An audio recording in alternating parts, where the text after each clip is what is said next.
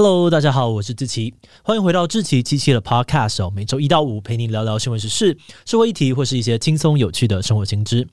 那今天这一集我们要来聊聊的主题是台湾租屋黑市。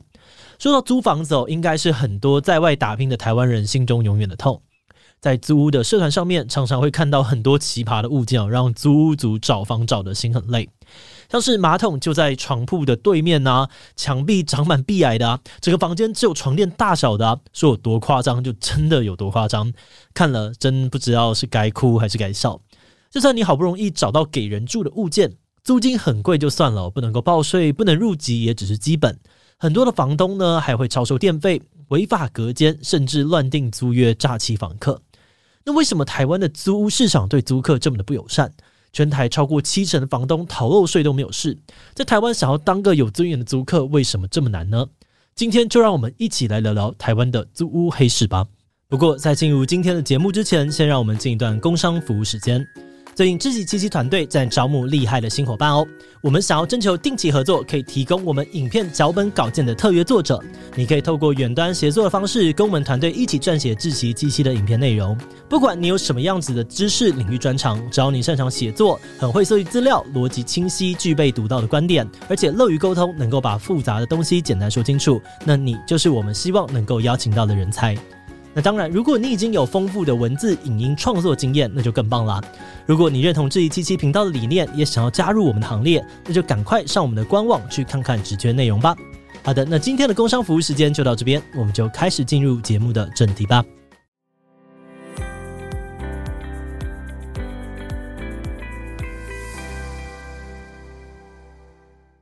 你觉得台湾的房租很贵吗？嗯，就客观上面来说，真的蛮贵的。根据主计处的资料，台湾去年的房租指数创下了二十五年来的新高，北中南的房租都在涨，其中以南部的涨幅最凶，再来就是已经很不便宜的北部。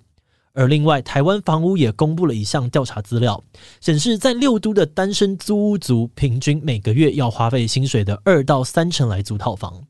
其中以台北市的负担最大，占月薪的三十五 percent，而接下来分别是新北二十九点五 percent，台南二十点六 percent。高雄二十点五 percent，台中十八点二 percent，跟桃园十七点九 percent。而且，因为这项调查是用申请补贴的所得上限去计算出来的，但因为申请租金补贴的人大多数的薪水可能都不到申请上限，因此实际的负担应该会更重。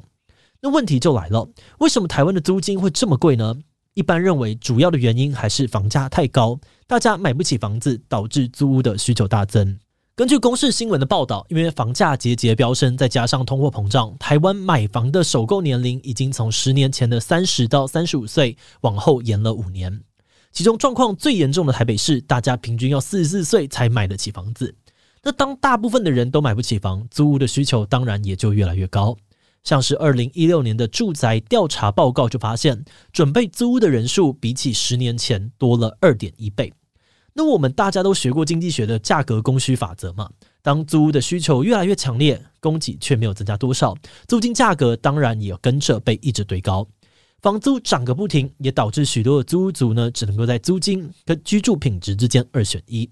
那如果你有租屋的经验，那你在找物件的时候，应该都经历过类似的心情：喜欢的租不起，租得起的又不满意。像是什么冬冷夏热的顶楼加盖啊，爬楼梯当健身的老公寓啊，连阳光都照不进来的地下室跟隔间啊，再不然就是堆满了老旧的家具，房东不给丢，只能够放在那边长霉菌占空间。而且以上说到的，都还只是住了不舒适的状况，有些物件甚至还有安全的疑虑。像是某些的房东会在一个物件里面违法的隔出很多个隔间来出租，而这种隔间大部分都没有规划逃生路线，甚至连警报器啊、灭火器等等的消防设备都没有。发生意外的话，后果真的不堪设想。但很可悲的是，就算租客知道有这些问题哦，可是看看自己的银行账户，还是只能够咬牙的租下去。而且，就算你今天相对幸运，经过了重重的关卡，找到了租金跟品质你都满意的物件，也不代表你从此以后就可以安居乐业。最常见的像是什么电费一度五块六块的啊，再不然就是表面上面跟台电计费，但没有独立电表，好几户的人呢，全部都用最高的电价计算，让你每个月底收到账单都心惊胆跳。更恶劣的是呢，还有在租约期间找借口调涨租金，不爽就要你搬走等等。有些人即便知道房东这样做违法，但因为租屋实在太难找，找房子搬家的成本又太高，所以也只能够含泪接受。啊，不过上面这些可能还是相对个别的案例。另外，有个超过九成租屋族都会遇到的共同困扰，那就是房东禁止入籍报税申请补助。虽然现行的法规明文规定说房东不可以禁止房客入籍报税申请补助，但这样的行为还是超级常见。会有这样子的现象，最主要的原因可能是房东要逃漏税。简单来说，如果房东被发现把自己拥有的房子出租给别人，那这个房屋呢就会变成出租住宅。那在房屋税上面呢，这个出租住宅哦会跟原本的税率差了两倍，地价税则是差了五倍。而另外，出租房子的这个租金收入呢，也会被算入房东的综合所得税里面，让他们需要缴更多的钱。所以，很多的房东为了想要逃漏税，不想要让自己出租房屋的事实曝光，就会阻止房客去申报。那这个现象有多常见呢？我们虽然没有办法掌握准确的数字哦，但还是可以透过一些其他的数据去推敲。像是都市改革组织 Hours 曾经根据财政部的房屋租赁所得资料发现，二零一九年用来居住的这个租屋笔数呢，只有三十一万笔，连商用的一半都不到。但另外一方面，二零一九年内政部根据住宅状况抽样调查算出来的租屋住宅数呢，却是一百万户，跟前面的三十一万户差距将近七成。根据上面的数字，有人就推测说，台湾没有报税的租屋黑数至少有七成。换句话说呢，至少有七成的房东都在逃漏税。而且哦，我们这里说至少是因为内政部的住宅状况抽样调查只会抽查有税籍的住宅，像是分租啊、违法隔间啊、顶加违建啊，都没有办法在调查当中被呈现。所以实际的黑数呢，应该一定是比七成还要多，形成了一个庞大的租屋地下经济。诶，但说到这里哦，你可能会想问说，纳税不是人民的基本义务吗？为什么这么多的房东都可以光明正大的逃漏税，他们都不怕被抓到吗？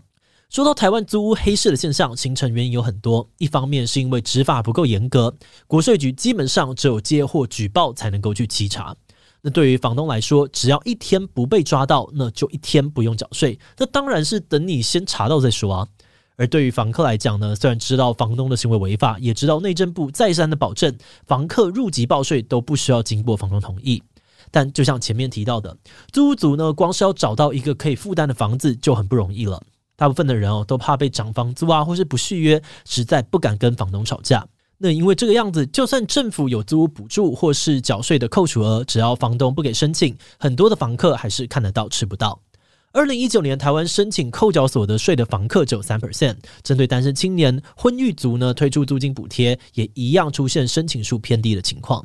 而至于台湾这种租屋黑市的情况，到底该怎么解决呢？其实哦，在二零一八年的时候，内政部已经有实施租赁住宅市场发展及管理条例，简称于租赁专法，试图要把租屋市场纳入公权力管理的范围。也就是说，以前的租屋是自由市场私人契约，除非出现纠纷，否则公权力不会介入。而在租赁专法实施之后，内政部开始把前面那些不得报税、不得入籍等等不公平的规定，列为不能够在租约上面约定的事项。而再来，为了改善租屋市场不透明的问题，政府也鼓励房东把房子委托给包租代管的业者，让他们来协助房东处理契约、租赁管理等等的杂事。而另外，政府也会提供补助跟减税的措施，让房东可以折抵部分的所得税。但如果房东不想要把房子转托给别人哦，想要自己经营也没有问题。只要他愿意让房客申请租金补贴，房东就会成为公益出租人。房屋税呢，跟地价税都可以依照自用住宅的优惠税率课税，而且每个月的租金还有一万五千元的免税额，等于是提供减税的诱因哦，去鼓励房东诚实报税。而另外，针对房东害怕被查税的问题，这两年包租代管跟公益出租人呢，也设法强调说不得作为查税的依据，希望可以鼓励更多人参与。诶，那这样听起来哦，房东们最在意的缴税问题有回应到了，房客想要的报税跟补助也都拿到了，但租屋市场的问题真的都解决了吗？根据内政部的说法哦，这些策略呢是很有效的，像是政务次长花敬群呢就表示，透过上面的这些政策，目前内政部已经掌握了大约三十三万笔的租屋数据，而在二零二二年的七月，还有再发放三百亿的租金补贴，未来预计可以增加五十万笔的数据。这样加起来哦，总共八十几万笔的租屋数据呢，大概就掌握了台湾六七成的租屋市场，跟其他国家比起来，已经是很高的比例。但是针对这个说法，民间却还是有很多质疑的声音。像是有人就批评哦，租赁专法根本没有针对一般的房东的法则，等于说房客如果想要争取权益，只能够走调解或者诉讼，花费的时间呢跟成本都很高，大部分的房客还是拿二房东没有办法。而至于房东这边呢，也有不少人认为哦，减税的诱因根本不大，因为只要不被抓到，那不报税呢，就一毛钱就不用缴。诶，再怎么减税都没有免费的香。而且虽然现行规定说租金补贴资讯不得作为查税依据，但还是有部分的房东担心，未来如果有其他的纠纷或修法，这些留下的记录还是会被当成是对自己不利的证据。针对这些批评哦，关注居住正义的民间团体就认为。除了奖励房东诚实报税之外，政府也应该要再加强查缉逃漏税，才能够让房市更加的透明。同时，也应该要加速修改税法，让房屋的持有成本上升，让闲置的空屋被释出，降低供需失衡的情况，才有办法实际的改善现况。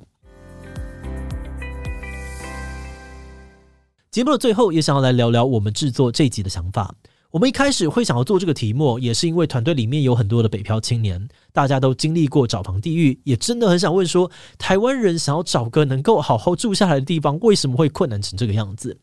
那以租屋黑市来说，我们觉得关键的问题之一是，现在房客跟房东之间的议价能力非常的不平等。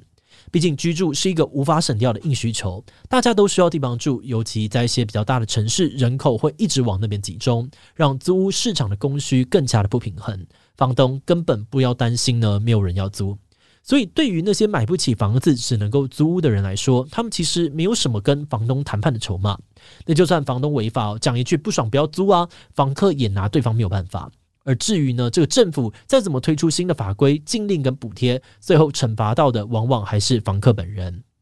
我们觉得，只要供需不平衡的现况没有解决，租屋黑市的问题短期内应该都看不到改善。